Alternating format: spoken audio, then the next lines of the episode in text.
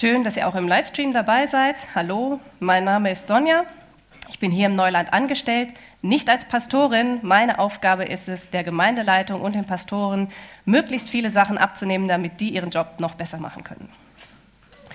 Wir befinden uns in der Predigtreihe zur Kampagne Erneuerung von innen nach außen.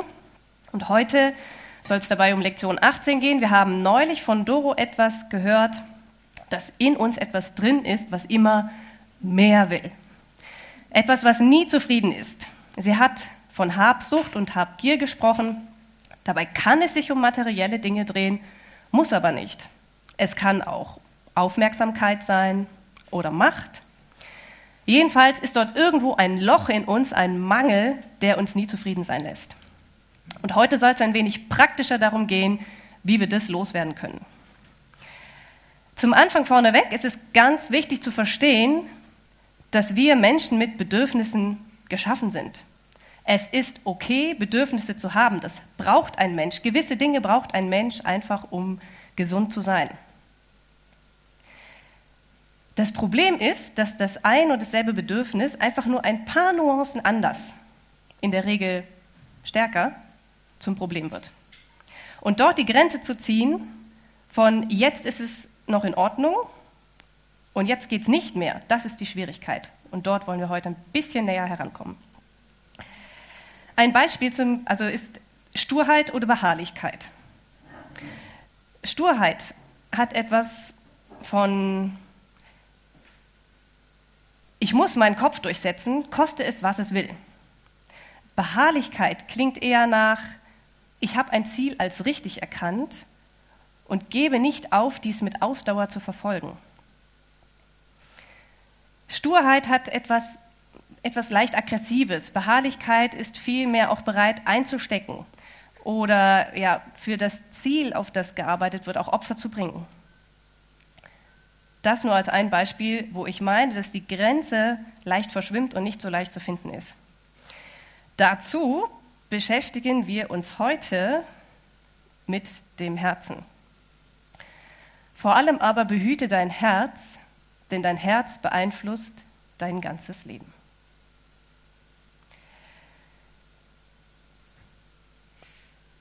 Ich glaube, dass es wichtig ist, darüber zu reden, weil ich denke, dass das wahr ist.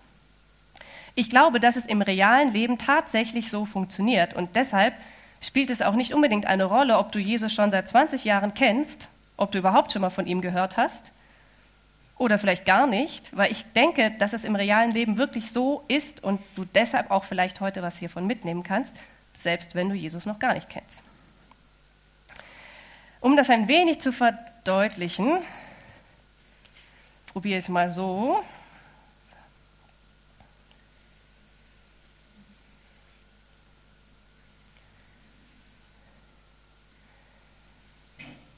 So, das ist Mona oder Lisa oder Mona Lisa, meinetwegen auch Roger oder Us. Und was diese Person ausmacht, was sie denkt, was sie tut, ähm, wie sie so drauf ist, ja, das haben wir eben gesagt, kommt von hier innen heraus. Ja, wir sind ja auch in der Kampagne von innen nach außen, logisch, ne? Also es funktioniert wie ein Pfeil von hier innen heraus wird beeinflusst, was diese Person macht oder denkt. Warum? Weil hier das Herz ist.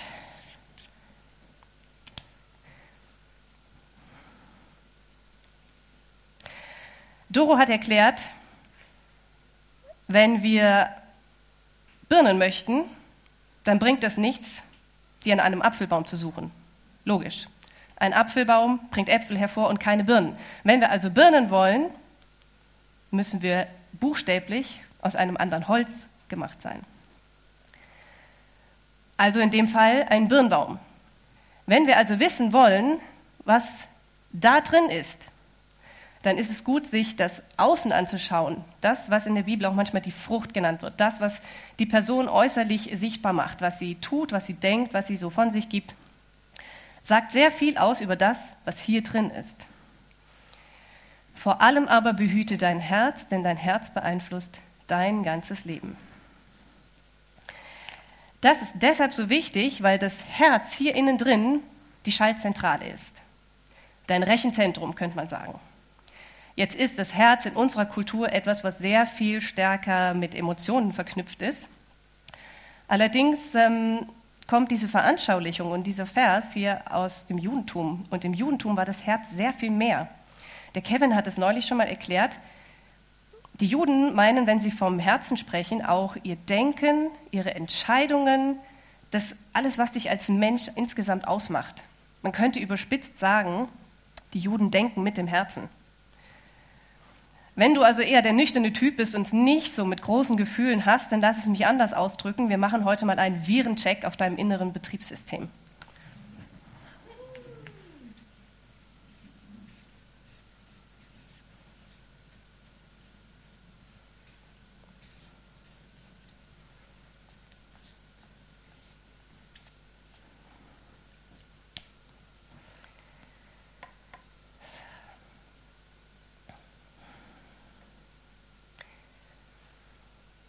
In den letzten Wochen haben wir schon einiges über unsere innere Ausrichtung gehört. Und ähm, in der Kampagne wird diese Abbildung hier immer öfter nochmal kommen. Sie ist auch in eurem Teilnehmerheft. Ähm, weil dieses Herz eben die Schaltzentrale ist, das Innerste in dir, was dich ausmacht, wird dort gesprochen von Grundannahmen oder Überzeugungen. Also das, was du tief in dir drin als Wahrheit oder als richtig anerkannt hast.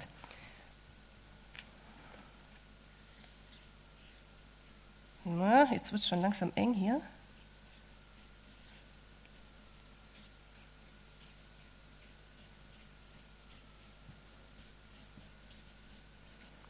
Wie du das letzten Endes nennst, ist egal. Also ob das für dich eine Grundannahme, eine tiefe Wahrheit, Überzeugung ist, ist egal. Kannst du machen, wie du willst, solange wir uns verstehen und wissen, dass, äh, wovon wir reden. Aus dieser Grundannahme resultiert deine Motivation, das, was dich antreibt, ja, oder was dein Ziel ist.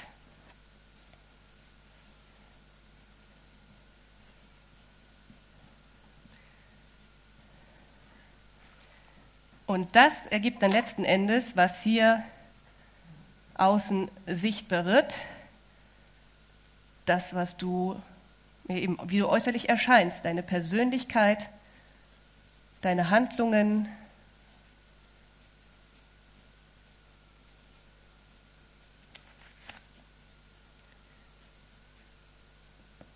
ist sehr umfassend. Das ist das, was ich auch meine, wenn wir von Frucht sprechen. Dazu möchte ich mit euch einen längeren Bibeltext anschauen aus dem Galaterbrief. Im Übrigen ist klar ersichtlich, was die Auswirkungen sind, wenn man sich von der eigenen Natur beherrschen lässt. Sexuelle Unmoral, Schamlosigkeit, Ausschweifung, Götzendienst, okkulte Praktiken, Feindseligkeiten, Streit, Eifersucht, Wutausbrüche, Rechthaberei, Zerwürfnisse, Spaltung, ist eine ziemlich lange Liste, Neid, Trunkenheit, Fressgier und noch vieles andere, was genauso verwerflich ist. Ich kann euch diesbezüglich nur warnen, wie ich es schon früher getan habe. Wer so lebt und handelt, wird keinen Anteil am Reich Gottes bekommen, dem Erbe, das Gott für uns bereithält, schreibt der Apostel Paulus. Jetzt kommen wir auf die andere Seite. Und die Frucht, die der Geist Gottes hervorbringt. Die Frucht hingegen, die der Geist Gottes hervorbringt, besteht in Liebe, Freude, Frieden, Geduld, Freundlichkeit, Güte, Treue, Rücksichtnahme und Selbstbeherrschung. Gegen solches Verhalten hat kein Gesetz etwas einzuwenden. Nun, wer zu Jesus Christus gehört, hat seine eigene Natur mit ihren Leidenschaften und Begierden gekreuzigt. Da wir also durch Gottes Geist ein neues Leben haben, wollen wir uns jetzt auch auf Schritt und Tritt von diesem Geist bestimmen lassen. Wir wollen nicht überheblich auftreten, einander nicht provozieren und nicht neidisch aufeinander sein.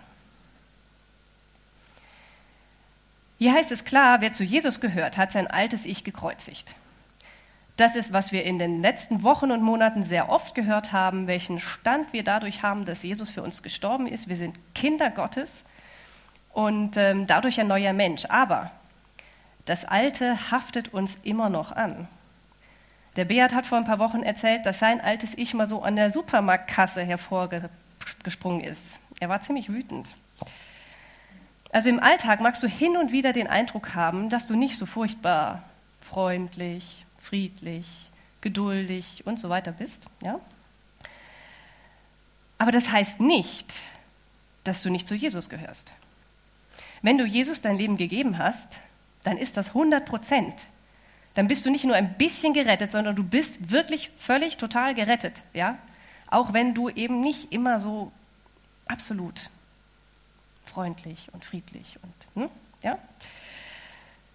Das kannst du dir etwa so vorstellen, wenn du ein Grundstück kaufst und dort einen Garten anlegen willst, dann wird daraus nicht einfach so ein Garten. Da wachsen noch Brennnesseln und Brombeeren und anderes Gestrüpp und es wird auch so bleiben, wenn du das nicht erstmal rodest.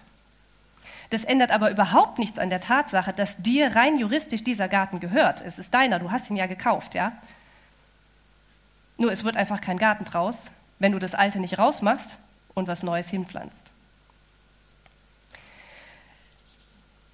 Also wenn ich in einer Diskussion laut werde, und das kommt auch bei mir hin und wieder vor, dann ist das ein Mangel an Selbstbeherrschung. Geduld, Frieden, Freundlichkeit, ne, also die lange Liste dort und oft auch Liebe. Und es lässt sich sehr, sehr leicht erkennen. Jetzt gehen wir aber eine Ebene tiefer und fragen, woher das denn eigentlich kommt. Im Großen und Ganzen ist die Antwort leicht.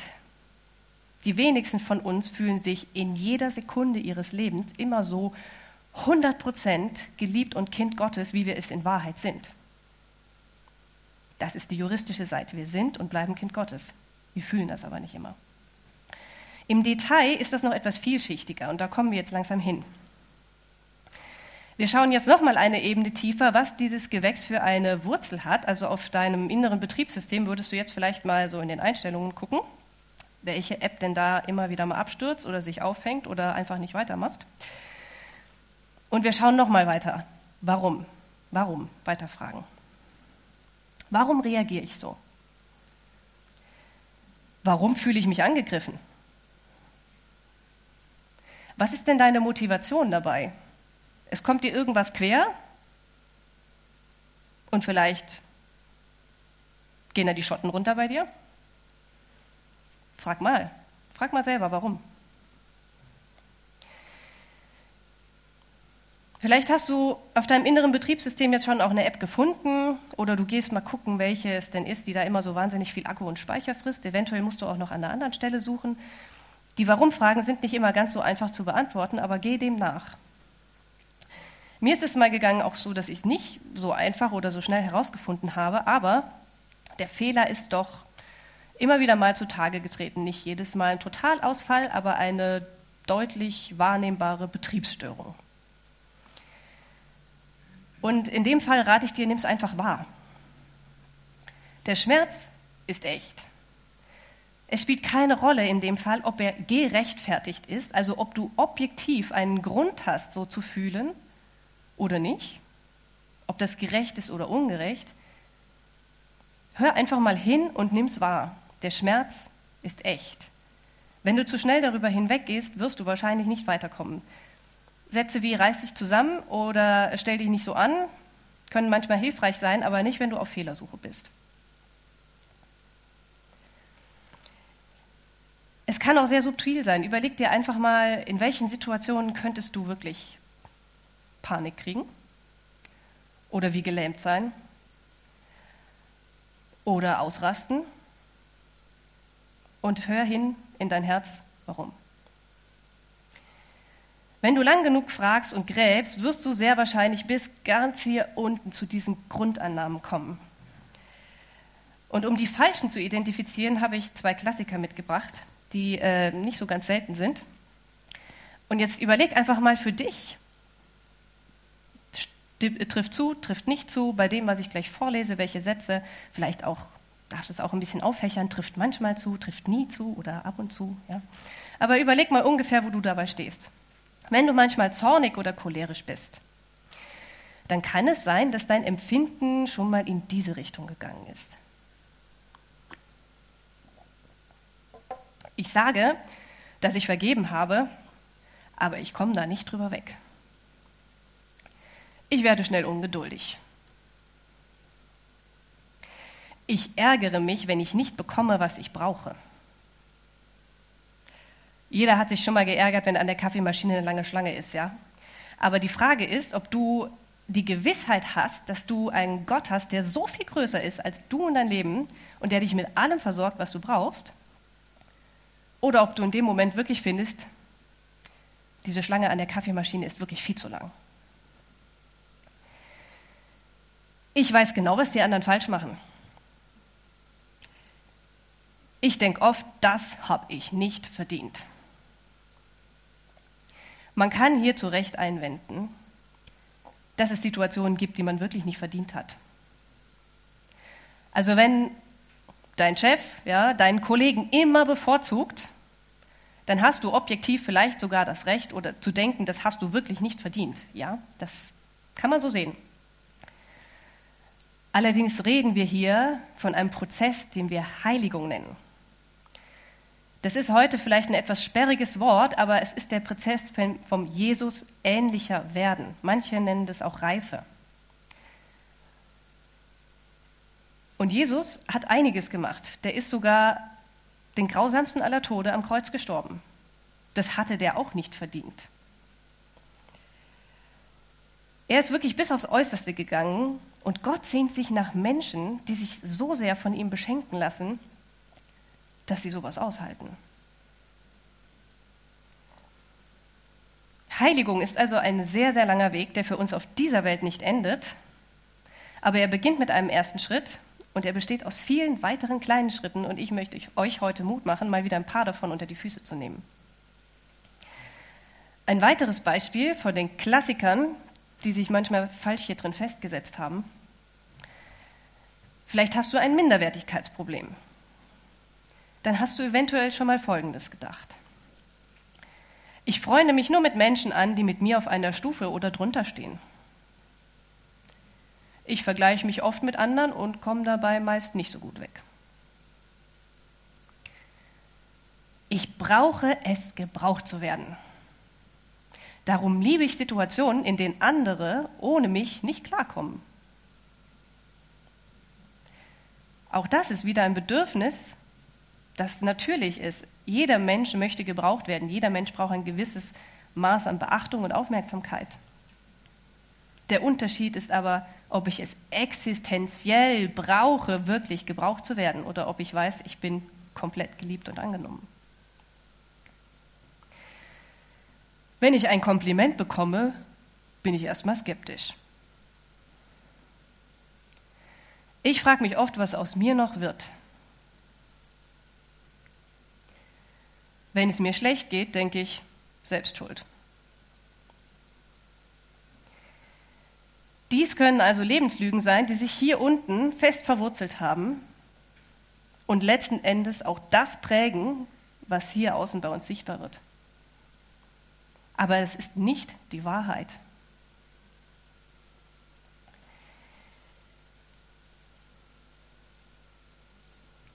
Wie geht es weiter, wenn du jetzt eine falsche Grundannahme gefunden hast oder in den nächsten Tagen oder Wochen oder Monaten vielleicht?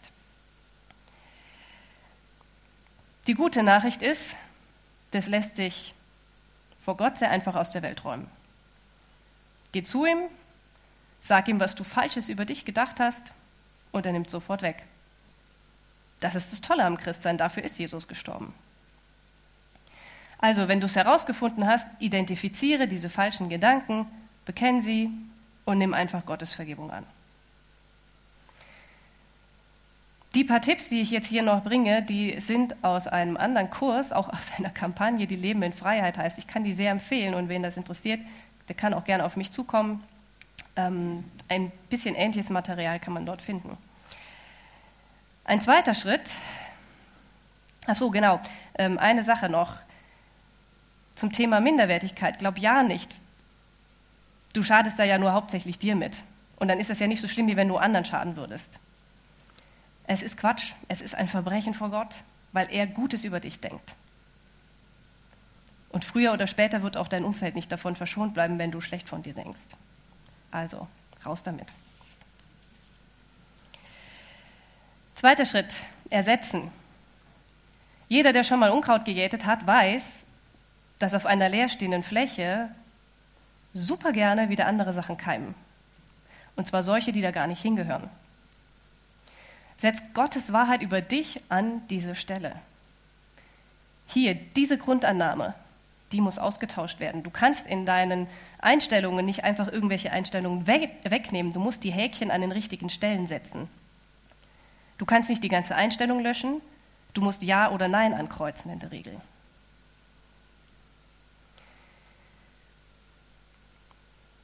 Da die eben sehr haftbar sind, kann es sein, dass diese alten Lebenslügen doch hin und wieder nochmal aufkeimen oder nochmal zurückkommen zum Beispiel an der Supermarktkasse, wie wir schon mal gehört haben.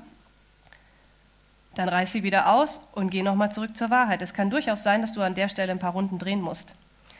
Das hat auch was mit Disziplin zu tun, aber hier kannst du wirklich was machen. Es ist in dem Zusammenhang echt hilfreich, wenn du dir ein Wort für deine spezifische Situation, vielleicht ein Vers, ein Bibelvers, der dich ganz besonders da anspricht oder dir weiterhilft, rausschreibst, auswendig lernst im Englischen sagt man to learn by heart. Das ist ein super Ausdruck, finde ich hier, weil du musst es mit dem Herzen lernen. Ja? Dass du den immer parat hast als Kampfansage. Sag ihn dir ruhig laut vor. Laut ausgesprochene Worte helfen oft mehr oder haben eine andere Wirkung auf uns als Dinge, die wir einfach nur still für uns lesen.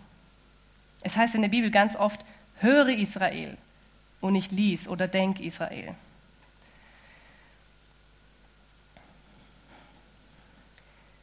Aus dem Grund, als kleine Stütze, hat Doro auch ein paar ähm, Bibelverse in, mit einem schönen Hintergrunddesign. Sie werden wöchentlich im Infomail verschickt.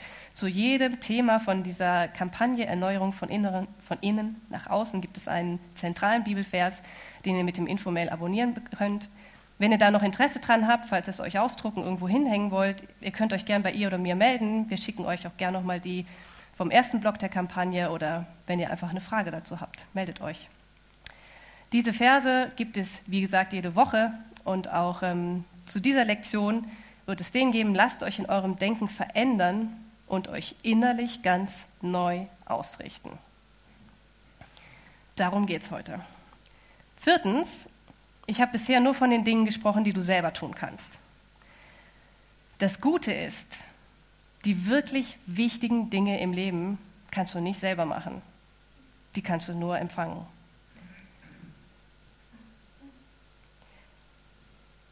Bitte Gott einfach um Hilfe und vertraue darauf, dass er wirkt.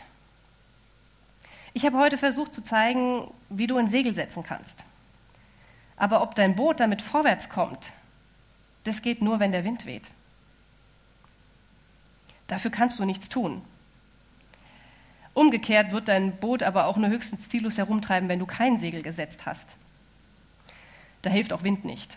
Hans-Peter hat in dem Zusammenhang mal vom Heiligen Geist gesprochen, der in der Bibel sehr oft als Wind symbolisiert wird. Und ich möchte dir einfach Mut machen, setz das Segel, tu, was du kannst und lass dir Schub vom Heiligen Geist geben. Es kann ein langer Prozess sein, wie gesagt, es sind viele Schritte, aber jeder Schritt lohnt sich.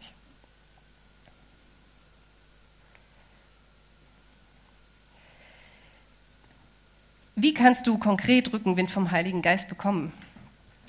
Es kann hilfreich sein, wenn du gemeinsam mit anderen betest. Du hast hier im Neuland die Möglichkeit, zwischen den Gottesdiensten für dich beten zu lassen. Du kannst sicher eine Person deines Vertrauens fragen. Du kannst sicher jemanden in deiner Kleingruppe fragen. Und ich möchte einfach Mut machen, das anzufangen. Fang mal wieder an, hör hin.